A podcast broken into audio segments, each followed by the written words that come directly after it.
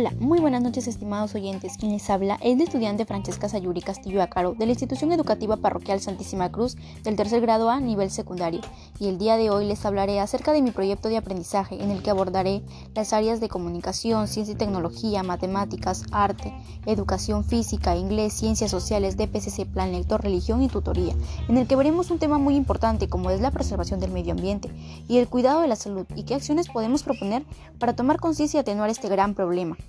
La contaminación. Hablamos de contaminación cuando en un entorno ingresan elementos o sustancias que normalmente no deberían estar en él y que afectan el equilibrio del ecosistema y lo convierten en un ambiente inseguro. Esto es originado por la causa derivada de la actividad humana y como la emisión a la atmósfera de los gases de efecto invernadero o la explotación de los recursos naturales.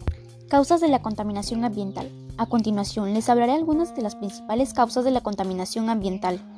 La actividad humana es el desarrollo tecnológico que ha logrado importantes avances para mejorar la calidad de vida, pero también ha tenido una significativa repercusión negativa en el medio ambiente, como el desarrollo industrial y la emisión de gases. La deforestación se debe al uso de la madera y la necesidad de acrecentar los espacios para la actividad ganadera o por la necesidad de construir, pero esto hace que por la contaminación del aire y la aparición de diversas enfermedades respiratorias puedan ser fatales. Los productos químicos y pesticidas. Estos productos son alternamente contaminantes y afectan los suelos y el agua, y asimismo al ganado.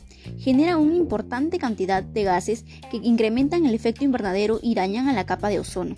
La producción y la acumulación de basura. Actualmente, los índices de producción de basura son muy altos y la mayoría deriva del uso indiscriminativo del plástico y asimismo de los productos que no son biodegradables. Consecuencias de la contaminación ambiental. La contaminación ambiental ha provocado graves consecuencias en el medio ambiente y en los seres vivos. A continuación les hablaré de las principales consecuencias y sus efectos. Daños en la salud. Los seres humanos nos vemos muy afectados de diversas maneras por la contaminación ambiental, ya que trastoca nuestro desenvolvimiento diario, por ejemplo, nos causa enfermedades respiratorias como el asma, alergias o enfermedades cardiovasculares. La desaparición de la capa de ozono. La capa de ozono está compuesta por un gas que se presenta en la atmósfera y evita que los rayos ultravioletas lleguen a la superficie de la Tierra. Sin embargo, los altos niveles de contaminación han provocado su debilitamiento y la aparición de un agujero. Daños en los ecosistemas. El equilibrio natural de los ecosistemas se han visto alterados debido a los altos grados de contaminación en los que vivimos. Por lo tanto, muchas especies han desaparecido y otras están por desaparecer debido al descubrimiento y la pérdida del ecosistema y la gran diversidad de animales y plantas. Las consecuencias de los gases del efecto invernadero son muy alteradas. Y asimismo, como sabemos, la capa de ozono se está deteriorando y es por ello que los rayos ultravioletas son un factor principal para la mayoría de personas ya que les provoca enfermedades como el cáncer a la piel.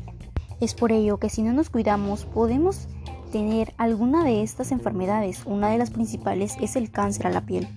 Y si relacionamos la actividad física con la salud, sería un tema muy importante, ya que nos beneficia mucho en la salud, así como de las actividades físicas, como por ejemplo la resistencia aeróbica. Es la adaptación que se genera en el cuerpo a fin de generar una actividad en forma prolongada resistiendo la fatiga.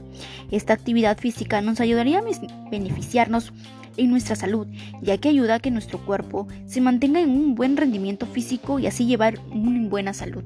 Así como también la danza es una actividad física que nos ayuda a relajarnos y a movernos según los ritmos musicales y aún así a mejorar nuestra salud y a mejorar la respiración. Sabemos que la danza es una de las inspiraciones de arte más antiguas de la humanidad y que consiste en el movimiento rítmico del cuerpo humano asociado a la música. Durante esta larga historia, el hombre la ha puesto en práctica en diversos contextos y circunstancias, como ser celebraciones, concursos, espectáculos, entre otros, y asimismo el baile nos ayuda a llevar un rendimiento físico bueno, ya que al seguir el ritmo musical nos hace relajarnos y a la vez mejorar la salud con esta actividad para mejorar la respiración.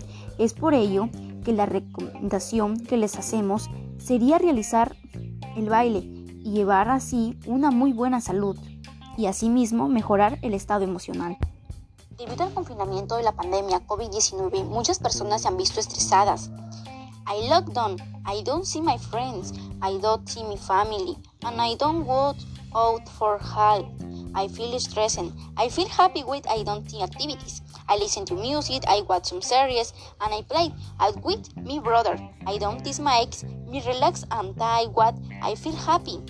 Así como también el día de hoy les daré a conocer algunas opciones para mejorar su autoestima y controlar sus emociones. Estimada amiga o amigo, dejemos los pensamientos negativos hacia un lado. Recuerda que eres muy importante para todos tus seres queridos. Escucha música, así te vas a relajar y piensa en cosas positivas de ti. Autoaceptación. Acéptate tal y como eres. Nadie es perfecto. Todos somos especiales, tal y como somos. Relájate y respira hondo antes de reaccionar mal y causar algún aspecto negativo. Y recuerda algo muy importante, ten confianza en ti mismo, que tú puedes salir adelante ante cualquier situación.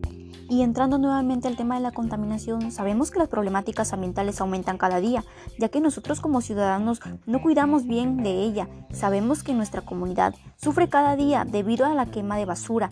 Es por ello que yo como ciudadana te propongo alguna de las acciones o propuestas que nos ayudarán a mejorar nuestra comunidad. No botes desechos inorgánicos e inorgánicos ya que desprenden olores nocivos para nuestra salud. Gestiona adecuadamente los recursos económicos. Y recuerda, debes tomar conciencia del problema y exigir respeto por el ambiente y no contribuir a su deterioro. El aporte de los ciudadanos individualmente puede ser muy grande en algunos aspectos. Por ello es que te brindo estas acciones para mejorar tú y yo la calidad de nuestro ambiente y así no perjudicar a las generaciones futuras, promoviendo un desarrollo esencial para nuestra comunidad. Y dime, estimada o estimado oyente, ¿cuántos kilogramos de basura tienes al día en tu casa? Y dime, estimada o estimado oyente, ¿cuántos kilogramos de basura tienes en tu casa en una semana? En mi caso somos cuatro integrantes. Estamos viendo en 50 años. El día lunes fueron 2,1 kilogramos de basura, el día martes 2,8 kilogramos de basura, el día miércoles 3,7 kilogramos de basura, el día jueves 4,1 kilogramos de basura, el día viernes 2,7 kilogramos de basura, sábado 3,9 el domingo 4,8 kilogramos. En total en la semana fueron 24,1 kilogramos de basura. Finalmente, haciendo los cálculos, en 50 años en cuatro personas serían 62,050 kilogramos de basura durante 50 años. ¿Crees que es mucho, verdad? Sí, pues hay mucha contaminación. Hasta en tu vivienda puedes tener bastante contaminación con los residuos que reúnes en casa. Es por ello que yo te propongo algo. Compra solo lo necesario para que así durante la semana no se genere mucha basura. Créeme que de esta manera contribuirás mucho para minorar la contaminación en el ambiente. Y recuerda que los alimentos que comemos, el aire que respiramos, el agua que bebemos y el clima que nos rodea hacen posible que vivamos, dependiendo de la calidad de esos elementos. Así será nuestra salud.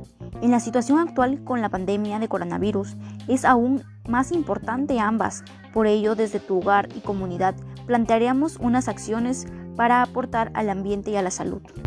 Influenciar a nuestra familia de gestionar bien los residuos sólidos, utilizar las tres R's, reciclar, reutilizar y reducir. Utiliza lo mejor posible el transporte alternativo, bicicleta o caminar, para ayudar a nuestra salud, manteniendo una vida activa y no generar contaminación.